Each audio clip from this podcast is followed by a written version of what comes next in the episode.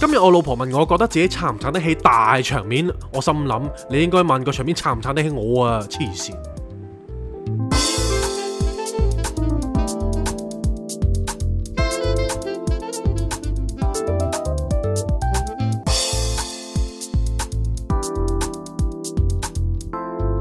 Not a romantic story. Cindy, Jason。大家好，嚟到情深深雨濛濛五月十六號星期一嘅早上，歡迎你哋繼續收聽 Not a romantic story。我係你哋嘅節目主持人 Cindy，我側邊有。 Jason，早晨，早晨，大家聽唔聽得出我哋而家好精神爽利呢？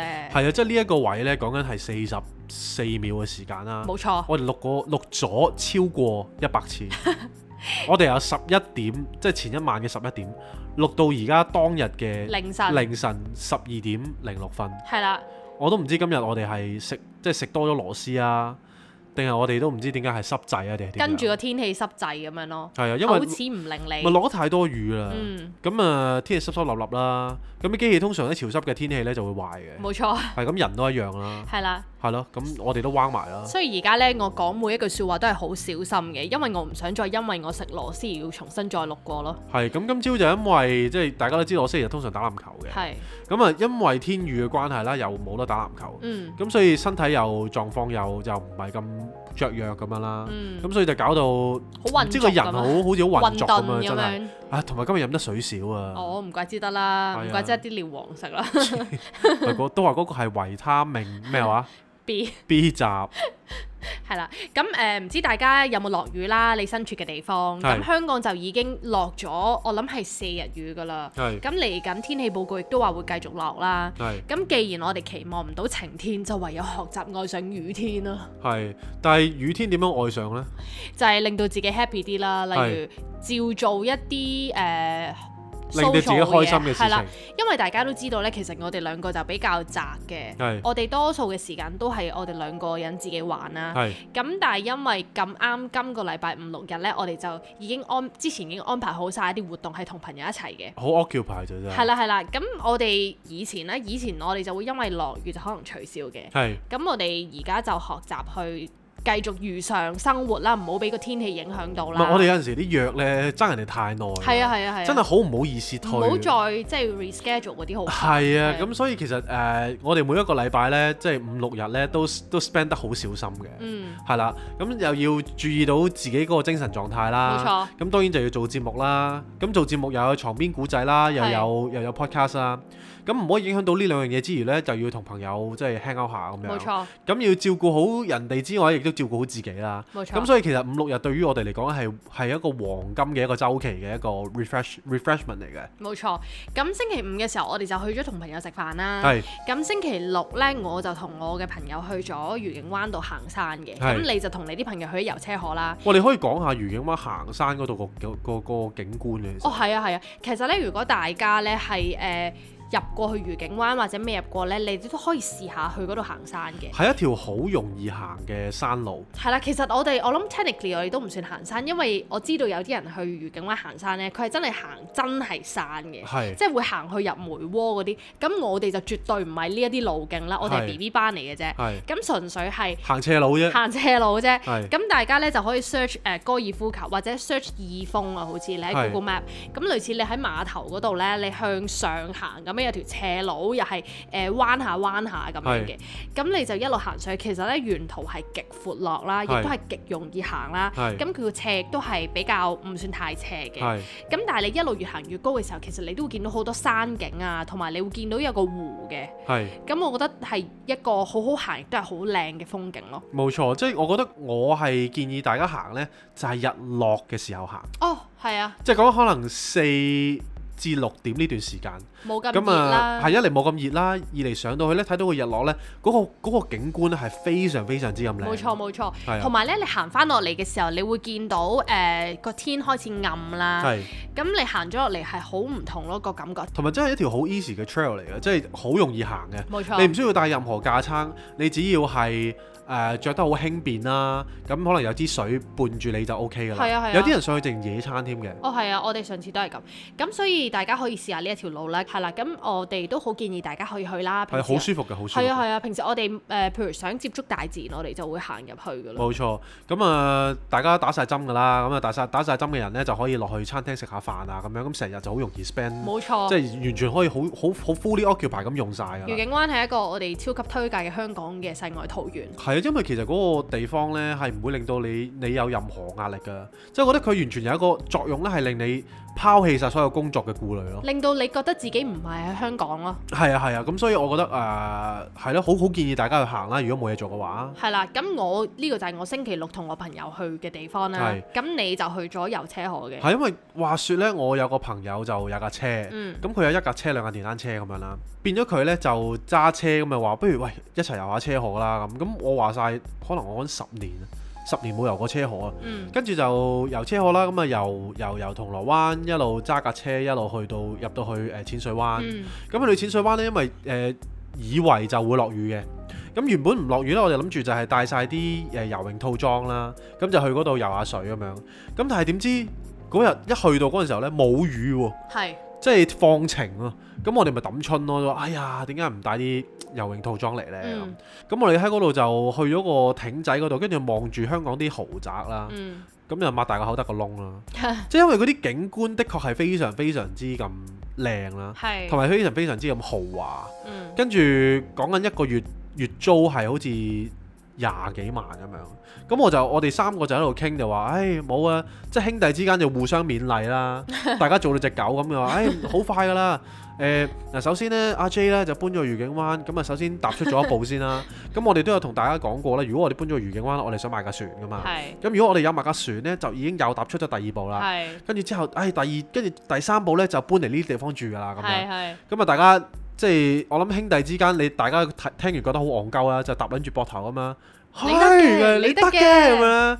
跟住之後就係啦，跟住大家就買翻杯腐雪糕，咁啊上車食住咁啊， 咁啊翻沿途翻銅鑼灣嗰邊，跟住就去咗買餸啊，跟住拎上嚟我屋企食咁樣咯。係。其實咧呢啲位咧，我覺得係好點講啊，好誒、呃感動嘅。係 因為你會見到友誼就係咁樣咯，友誼嘅真諦就係大家互相勉勵啊，唔係即係永其遠實都係話你得嘅唔，係好奇怪啊！即係唔知大家有冇同啲知己一齊出街啦？係，其實你真係唔使好刻意 plan 任啊何嘢。哦係啊係啊，即係你只要去到一笪地方啦，跟住如果你真係 summarize，你真係要好，我我逼你，你要講你做過啲乜呢？其實你講唔出你講㗎，唔出，坐係啊坐低啦，真係係啊，係啊，真係上車坐低走咁樣咯。你唔好話出街啊！我有時同我啲朋友，即係譬如何小姐嗰啲傾完電話呢，可能傾個零兩個鐘啦，係啊你個即係講翻我哋講咗啲乜嘢，其實係冇營養嘅，即係係你啊唔會記得你講過啲乜係啊，嘢。咁所以其實朋友係攞嚟嘥時間嘅。哦，係啊，啱啊，係啊，同埋係真係攞嚟 feel 翻，其實時間對我哋嚟講根本其實唔係好重要嘅，即係或者一啲活動對於我哋嚟講根本就唔重要，重要嘅係嗰份情啊。啱啊，係啊。哇！咁所以其實就誒、呃即係總之成日就冇乜點做過嘢啦。咁嚟到屋企，大家煮飯嘅時候，咁因為我哋太 friend 啦，係即係就底褲都一齊交換着嗰啲呢。係，咁我最尾就真係底褲上陣啦。哦係 啊，唔係，咁因為屋企太熱 啦，咁啊三條冷咁樣咁出晒汗，咁我最尾我就除剩條底褲喺度煮飯啦，三條友。唔係，你嗰陣時冇着上身衫，係跟住呢，你就喺度煎煎煎你嗰啲牛扒，係咁啲油就喺喺度彈， 係跟住阿蘇就叫你着翻件衫。係，佢話驚我彈咗三第三粒鏈頭出咗嚟 啊嘛。係佢話佢話唔係你好似你問阿蘇，喂你唔熱咩？你唔除衫咁係。阿蘇就話唔啦，我以前成日都係咁噶，成日都唔着衫喺度煎嘢噶，係結果彈到周身都係啦，佢話係好多油啦係。咁跟住你就誒冇嘢嘅，點知你一上陣嘅時候就彈啦。係啊，咁啊變咗三個乳頭咯，我 哋黑咗一笪咁樣啦。唉，總之兄弟就係咁樣咯，係咁所以就係即係好簡單，好開心咁樣就 spend 咗一日咁樣咯。係咁嘅，唔知點解同啲老社一齊一定係會唔着衫噶。係咩？嚇係，我同我啲 friend 都係咁噶真啦。係㗎？嚇係啊，嗰我唔陣時知，我唔同知女仔係咁咯，唔係女仔，超咩女仔？我同曾嘉琪佢哋都係咁樣啊啦。咁癲唔係即係唔會唔着嘅，但係可能就咁着條底褲 咁咯，都會嘅。即係你太 friend 啊嘛，係涼都一齊沖啦，大佬，係。冇問題嘅呢啲，係大家明㗎啦，聽眾都係咁哦我唔嘅。係喎，我有個我有個位嘅喎，我係唔可以全裸同男仔沖涼嘅喎，係咩？即係咁我係你唔得點嘅你點浸温泉啊？我着住條泳褲咯，咩啊日本啊韓國嗰啲唔俾着嘅喎，所以我有我有一次去日本啦，咁係去咗個男嘅温泉，係全部男人噶嘛，佢唔俾着噶嘛，係啊係啊，哇！我嗰次尷尬到爆，哇！係咩？我冇係啊嘢喎，我揈出嚟我喎。好乸尷尬， 跟住之後呢，你見到即係一去到温泉嗰陣時，唔知大家係咪有冇去過啦？係哇！跟住我就坐咗喺個温泉度成粒鵪鶉咁啦，平時係咩大搖大擺啦。係哇！跟住日本嗰啲男人呢，揦住條毛巾抹下個袋就行入嚟 嘅。係啊，真係嘅喎，哇！跟住你會見冇到問題你喎會見到啲嘢喺你面前搖曳咯，係啊即係係啊，經過咁樣。哇！跟住我唔得啊，我真係揦住條毛巾呢，由頭遮到落尾咯。係咩？你咁驚㗎？我唔中意啊，真係。哦，我記得嗰陣時咧，我同我阿爸去韓國旅行嘛，係咁誒、呃我哋第一站咧係誒就係去浸温泉嘅，因為你喺仁川機場落咗機之後咧，嗰啲旅行團一定係會帶你去最附近嗰啲温泉嘅。係咁我嗰陣時第一次嘛，我亦亦都係第一次誒、呃即係唔知道原來韓國浸温泉都係唔俾着衫啦。咁、哦，但係我冇問題嘅，咁我同我阿爸分開啦，咁係佢就男人，我就女人嗰邊啦。係咁我同行嘅女團友啦，係全部都唔浸咯。係跟住得我自己個浸咯，我勁開心咯，跑咗出去。好。 佢哋唔浸，佢哋真係喺更衣室坐咗成日喎，哦即係坐咗 OK 成成成個時段咯，唔係我諗，如果你逼我去就我會浸啊嘅，但係我唔 enjoy 咯。係咩？係啊，我唔中意咯。但係你係驚人哋望你，好奇怪啊，好似唔知啊，感覺真係好奇怪啊。我我又冇乜所謂喎，因為我又睇唔到我自己嘅，即咪係就我望人哋啫嘛我。諗感覺咧有少少男性嗰個赤裸嗰個自尊咯。哦，即係如果我係黑鬼，或者我喺即係我唔係 racist 啦。即係如果我黑人，我諗我會大搖大擺咁樣行出去咯。哦，係即係隔劍啊嘛要， 即係話你大抽啲，你細抽啲咁樣。咁我覺得有比較就好奇怪有嘅傷感害覺，啊唔係唔係傷害，但係即係咁始終你你就算你日本人，你都會有啲有啲大兜啲噶嘛。哦，咁好奇怪 咯，即係啷下啷下行出嚟，我覺得好奇怪。係咩？我又冇呢個諗法喎，即係我又冇覺得哇佢咁大我咁細，或者我咁大佢咁細，我又冇呢個諗法。我純粹覺得哇大家真係好誒 back to basic 咁樣一齊去擁抱大自我然，太赤裸啦。係咩？係啊，我嗰次真係我最尾我係好想着住條泳褲出去，但係佢話唔俾着咯。哦，係啊，係啊唔俾嘅日本人。係因為我係啊，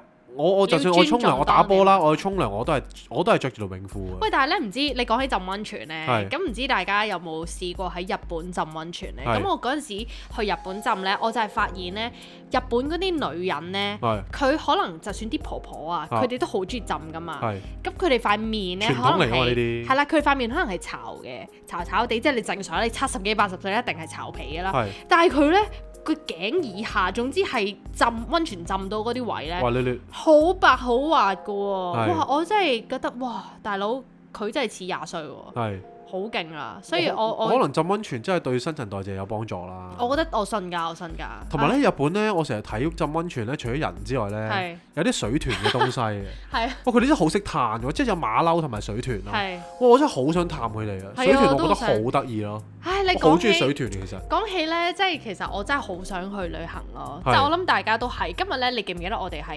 誒誒即係 cafe 嗰度咧，都係見到有個情侶已經喺度揭緊旅遊書咯，係佢哋喺度去睇緊芭提雅咯。係即係我諗而家可能見到咁多國家都開始放寬，大家可能香港人都蠢蠢蠢欲動，諗住去旅行啦。係咁我都唔例外嘅。咁係但係當然我哋就未必去到住啦。係係，即係應該會有困難嘅。係啦係啦係我啦。唔知係啊聽唔知聽邊個，即係唔係學大唔係嚇大家啦，唔知聽邊個風水師，大家都知我有我有聽 M N 潘噶嘛。係佢話九月會嚟多波，韓妹，我個韓妹 friend 都係咁同我講啊。係佢話九月會嚟多波勁嘅。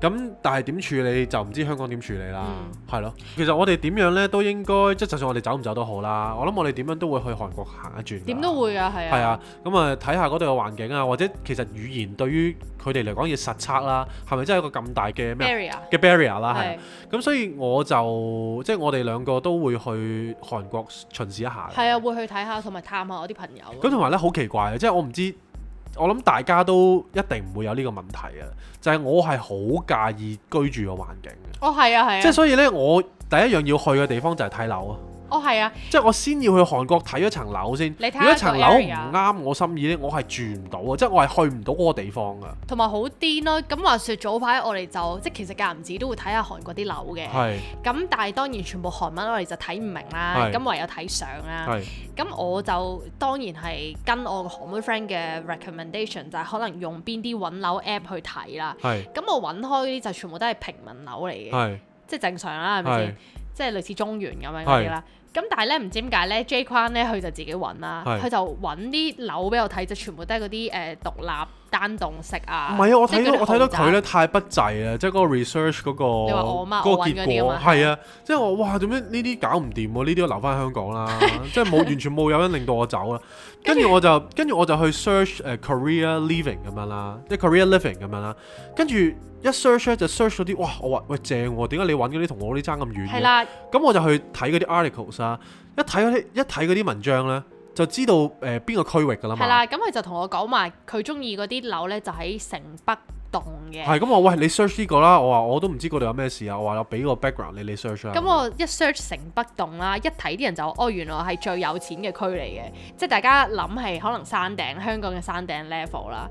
咁其實咧，你話佢係咪貴咧？其實講真，你對比香港啲樓價，佢又唔算太貴，因為佢係講緊可能都係四五千萬啦。係但係佢講緊係係一單棟式即喎。係成棟俾係晒啦，你。即係有五間房嘅，係咁我就自顧揾呢一個區有冇其他誒、呃即係比較細啲嘅單位，因為我哋兩個其實真係唔想住咁大，我哋都係 looking for 可能兩間房已經好 OK 啦。係咁點知我揾嚟揾去呢，全部都係揾到啲成棟啊。嗯係啦，成棟。咁我淨係問嗰個韓國嘅 agent 咯，即係係我話喂，我想揾城北區嘅城北棟嘅呢啲細啲單位有冇啊？跟住佢話誒，其實如果你想揾城北誒、呃、棟啊，佢多數呢都係比較貴嘅，同埋佢係多數都係大單位咁樣。係咁我就問我個韓妹 friend，佢話哦係啊，呢、一個區係好有錢嘅。係咁但係佢話原來係好 divided 嘅，係即係可能上半 part 就係好有錢，但係下半 part 咧就係比較都多麻煩嘢咯。係啊係。跟住佢就同我講，原來話我另外一個韓妹 friend 就係喺呢個城北洞嗰度做緊警察咯。係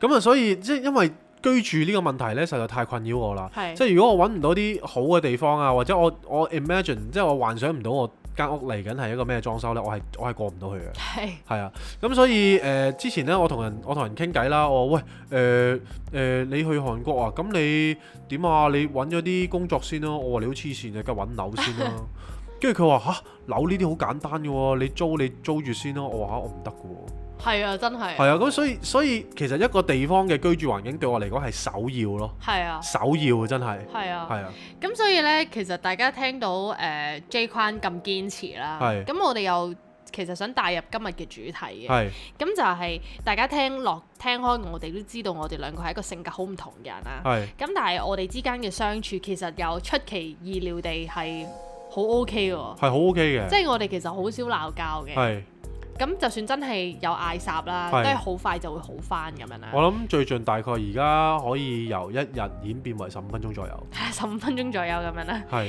咁咁，我哋最近就同誒啲朋友食飯咁樣啦。係咁咁啱當中有個朋友佢就講起誒，佢、其實而家有一個對象啦。係咁係有 feel 嘅，但係佢又覺得好似 f 知到大家嘅性格會好唔夾，係未必夾到，係咁所以就令到佢有 hesitation 啦。係咁反而呢，我哋聽到嘅時候，其實我哋又覺得，咦，應該唔會 work out 唔到嘅喎。係。咁我哋就喺度諗緊，究竟你我睇下哋我之哋，間即係我哋就同佢講話，係啦睇下我哋，我哋兩個完全南轅北轍都可以咁樣嘅時候，咁你應該冇問題喎。即係其實我哋兩個嘅性格撞埋一齊係最需要嗌交嘅咯。係因為點解呢？譬如好似誒、呃我係一個極度冇手尾嘅人啦，我冇手尾到嘅程度係可能我開咗包薯片啦。係咁我倒咗出嚟之後啦，咁我就會由佢開喺度咯，係跟住我就會走咗，我係完全唔記得咗自己曾經係開過嚟一包薯片，係啊！跟住我諗節目之前都提過㗎啦，譬如佢沖完啲茶啦，咁佢 suppose 你吸翻個蓋，你應該會扭一扭佢啊嘛。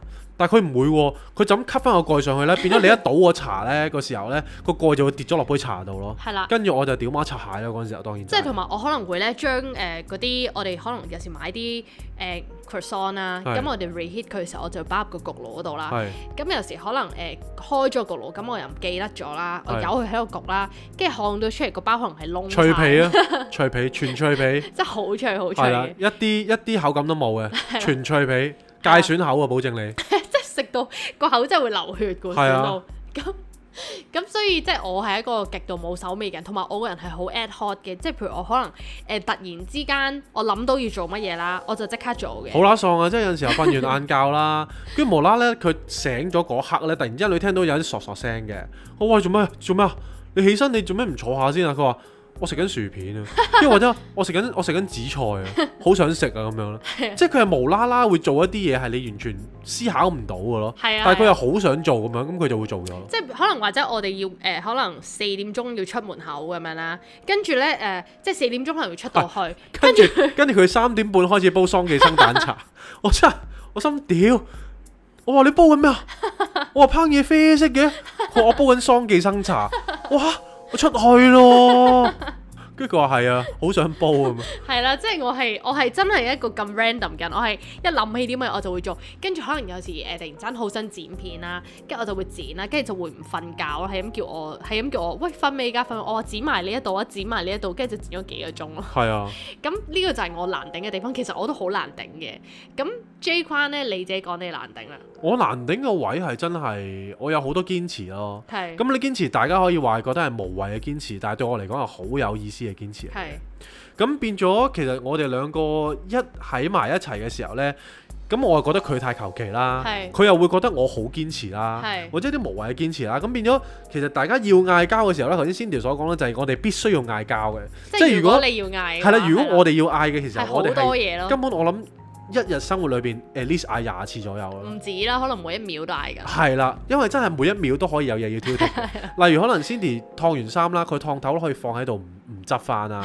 跟住我又可能誒、呃有陣時候有啲嘢就就即係我又我又會大頭蝦或者過分矯枉過正咁樣啦，即係可能將啲將啲誒誒嗰啲誒水龍頭啊，又要移翻去中間，但係一開水就噴到成身係嗰啲咧。係啦。咁我變咗其實如果要拗咧，就一定有排拗噶啦。係啦，係啦即係或者咧，Jason 係有啲嘢係可能佢一定要我做嘅，但係其實嗰啲嘢係佢自己做都得嘅，例如着衫咁樣啦，係即係可能佢打乞嗤咁，但係佢又唔着衫，係咁我喂你着啦，咁佢我唔着啊咁樣啦，咁但係其實件衫喺佢側邊嘅啫，係咁佢係一定要我係拎件衫去幫佢笠喺佢嘅頭度，幫佢着，佢先至會着咯。係咁即係有好多呢啲咁嘅嘢啦，係所以其實如果我哋兩個要嗌交呢，係真係好容易嘅。係咁但係我又覺得出奇地，我哋兩個又點講呢？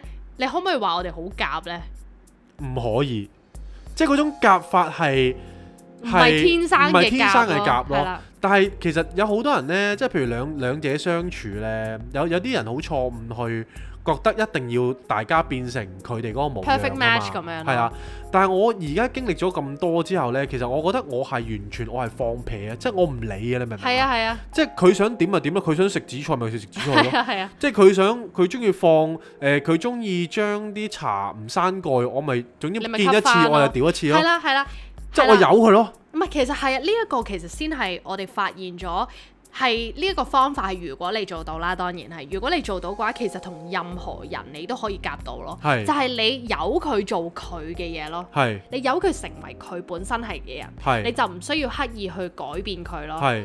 即係跟住同埋，譬係如有陣時候咧，有啲有啲有一段關係，你會好覺得啊，唉，我會好呃科思到第時咧，我同佢一定有啲咩問題發生嘅咁係樣。咁但係你一有呢個問題去諗出嚟嘅時候，其實你就係諗緊啊，佢會唔會有啲嘢同我唔夾啊嘛？係啊，咁你就攞自己嚟做中心噶咯係喎啊，即係啊點解佢要同我夾咧？你諗你問翻自己喎，點解佢唔可以做翻佢自己？啊係啊我唔可以做翻我咧？係啊即係當我問點解佢，即係哦我係好擔心佢第時同我唔夾嘅時候，我就會變咗係一個主角，而佢要遷就我咯。係啊係啊，但呢件事錯晒啊，係啊錯晒！即係大家係一個兩個完全唔同 background 嘅人去出生啦，中間發生嘅事，大家生活入邊發生咗咩事，大家都唔知啦。咁佢有啲嘢係解釋唔到嘅喎。啱啊，咁你當當佢要變成你嘅時候，佢又有難度啦；你要變成佢嘅時候，佢又有難度啦。咁呢個大家難為難大家呢，即係係做啦翻自己咪算咯。即係其實大家可能成日有個誒錯誤嘅諗法啦，就係覺得兩個人一齊一定要夾，兩個人相處係啦，就一定要互相好夾咁樣啦。係。但係其實唔係咯，其其實實夾嘅定義係咩呢？就係、變做你想佢變做嗰個你咯。係啦，其實咁樣係唔根本係冇可能嘅。係啊，咁但係其實我哋呢一個例子，正正就係印證咗你兩個極度唔同嘅人啦。係點樣可以生相處得愉快？其實就係只要將我哋兩個擺埋一齊，係我哋各自成為自己，係好舒服咁樣做自己啦。而當我哋 overlap 嘅時候呢，我哋就尊重對方咯。係，即係總之有啲位佢做唔到，你眼火爆嘅，你咪做埋咯。係啦，係啦。咁但係啦係如果你唔好佢夾硬一定要佢去做係翻啦到咯，但係同埋呢，有啲位呢，要盡量放大一啲佢做得好嘅嘢嘅，係啊，即係咁咁段關係就會鞏固少少啦。啱啊，因為當佢肯為咗呢段關係去有啲改變嘅時候呢，其實嗰個你睇落去好似一小步啦，但係其實喺佢嘅世界裏邊，其實佢係因為佢要加咗一個習慣係佢以前冇噶嘛，係啊，咁變咗佢嗰一步呢，你睇落去好似一小步，但係因為你已經覺得哦。我自然就會咁做噶啦，咁係佢唔係啊嘛，佢以前唔會咁做，但係佢今時今日咁樣做嘅時候呢，就係、佢為咗呢段關係去改咯，冇錯啊，或者為咗呢段關係去踏出佢嗰步咯。冇錯啊，咁所以呢一步係好大步嘅，係啊咁所以有陣時候就即係喺呢啲位就會覺得，哇！佢真係有有做得好喎，咁變咗大家咪會互相會 respect 啊，或者大家會互相覺得欣賞翻大家咯。係啊，同埋我覺得有另外一個 trick 咧，就係、誒兩個人一齊相處，其實你有意見不合啊，或者係唔開心係一定會發生噶嘛。係咁你頭先咪話點樣可以放大對方嘅好處，去鞏固呢段關係嘅？係我覺得除此之外呢，其實應該係多啲會為大家嘅相處製造笑聲咯。係因為我發現，譬如我哋兩個一齊，我哋又成日都笑嘅，係係即係雖然笑啲好濕鳩嘅嘢啦，係咁但係呢， 就係、因為呢一啲咁嘅樂趣啦。係咁啊，令到我哋呢一段關係其實誒、呃我哋開心嘅回憶係有好多嘅。冇錯，咁反而就會令到一啲可能好濕聲嘅嗌霎啊，或者係可能誒、呃大家睇大家唔順眼嘅地方，咁就變咗係好細嘅部分咯。我成日都覺得呢啲位呢好重要嘅，就係積少成多啦。係啊啱啊咁嗱，好老實講，好多婚姻就話咩七年之癢啦。係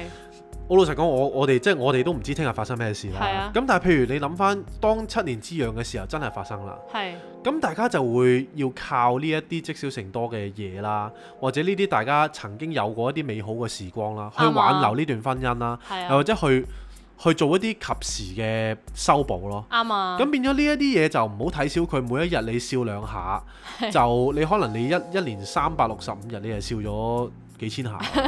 你係咪咪先計唔到數。我計唔到，一次就完咗千幾下 又係係咁，所以其實就即係唔好唔好唔好睇少笑嗰兩唔下，好睇得少量，其實就係真係你當我哋即係你當兩間兩個人嘅相處就好似一個銀行咁樣啦。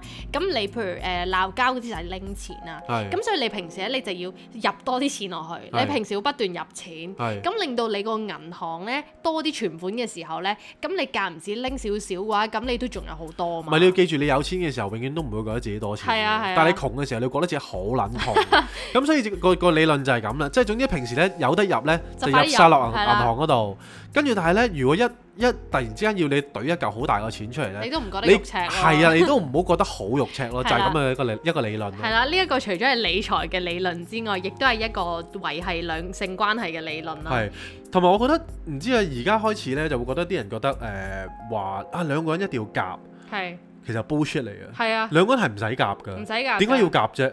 即係如果夾嘅意思係等於大家變成一模大一樣家對對方眼中嘅自己，咁我寧願唔夾啦。係啊，咁佢好似同自己拍拖咁咯，係咯，冇意思嘅成即件係事唔好。啊玩咯即。係求同存異，除咗呢個世界要發生嘅嘢呢，其實一對一段關係呢，如果你兩個都係一樣嘅人呢，好鬼悶嘅。係啊，好悶㗎。咁所以咧，誒、我哋即即係我成日都話啦，你你不如有個機械人啦、咁啊係喎，機械人你叫佢做乜佢係啊，佢佢就做聽乜。晒你話，你請個工人都得㗎。係啊，其實真係喎。或者你俾夠錢佢，你俾多一千蚊佢 啊。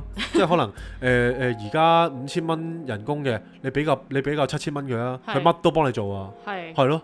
即係所以我覺得一段關係就唔係淨係應該得開心咯即，係唔係應該要對方順從你意咯？係啦，同埋一段關係健康嘅關係唔係淨係得快樂㗎，係啊，即係一定係有悲喜交集，一定係啊，係啦，一定有啲拉拉扯扯嘅關係，一你定係先有會眼淚嘅。係啦，你先會鞏固咯。啱啊係啊，你要經歷過呢啲誒悲痛，你先至會成長咯。係啊，咁啊講開悲痛 咧，咁啊呢排就聽咗兩首歌，你同我諗嘅一樣， 係啊，咁啊聽咗兩首歌，真第係一首歌好要心咧要係肺。啊，第一首歌叫做《愛我別走》啊，就介係紹阿大家張阿張咩啊張先阿生，張先生啊去 唔係震張震岳版本， 你係啊，原唱係收皮 啦，你係咪大家要聽下張耀揚啊，要聽過你先明。好犀大家即利啊刻 search 愛我別走，係啊張耀揚，啊，係啦，跟住佢一開始哇，佢話咩啊？太啊開太先開，先啦，太開先啦，太開 先啊！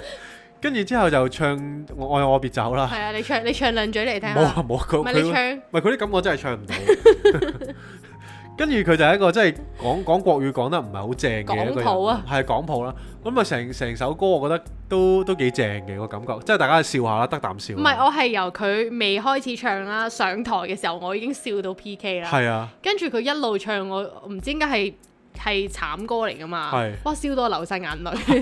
因為佢一開始咧開場白好好好好笑啊，真係。係啊佢話誒，希望澳門以以後的兩對潮人誒、呃可可以過來澳門一起打 一籃起球。玩，好啊好嘛嘛？好嘛咁 樣，即係佢話兩隊澳門嘅仇 人係啦，但係其實原本係球員係啦，咁一齊嚟澳門再打波啦，考馬啊佢 話，即係好唔好啊咁樣，咁所以成件事好好笑嘅，好笑啊！係啦，咁啊呢呢個就笑啦，咁另外一首咧就覺得哇真係真係腰心腰肺，啊係呢個就係誒嗰首歌叫咩名啊？嘉賓，啊嘉賓啊，哇佢佢形容到咧啲畫面咧好鬼好酸啊， 好酸。真係好笑，係啊，酸但個係檸檬，係酸過檸檬啊！咁嗰個唱唱歌嗰個人叫咩名啊？酸男，阿孫楠佢亦係係佢亦都唔係原唱嚟嘅，佢係翻唱嚟嘅。係啊！咁呢個版本呢，大家真係要聽，真係要聽。真係要聽。咁成首歌點解咁酸呢？大致內容我哋估計啦，係推斷根據啲歌詞就係、呃有 pair 男女，係咁啊誒誒拍緊拖，係咁應該個男仔應該就唔識珍惜個女仔之類啦。係咁分咗手之後呢，係個女仔就結咗婚，係咁但係呢，準備佢結婚，跟住就俾張喜帖係啦嗰個舊情人就咁佢係去見證呢個女仔嘅愛情嘅啦。婚禮啦。哇！真係噏到呢。係啊，咁所以其實一段關係呢，就係悲喜交集，有喜有悲，有笑有淚。咁啊呢兩首歌呢，就保證俾到你呢個效果啊！ 笑完就喊啦，笑完就喊啦，跟住喊完又又笑下咁樣咯。係啦係，咁噶啦，人生就係咁無常，亦都係要經過呢啲嘢呢去成長，去鞏固關係嘅。冇錯啦，即係好似蓮花咁樣啦，冇污泥佢都唔會做蓮花，都唔會生到出嚟咯。係好深喎呢個道理，哦，係啊，出於污泥而不染啊嘛， 咩意思啊？蓮花啊嘛，係係啊，即咁咩意思啊？咪就係話你一定要喺泥嗰度先至會靚靚哦咯。係咩？嗰啲粉葛嚟係咪？好啊，今日係咁先啦，係咁先啦，拜。喂。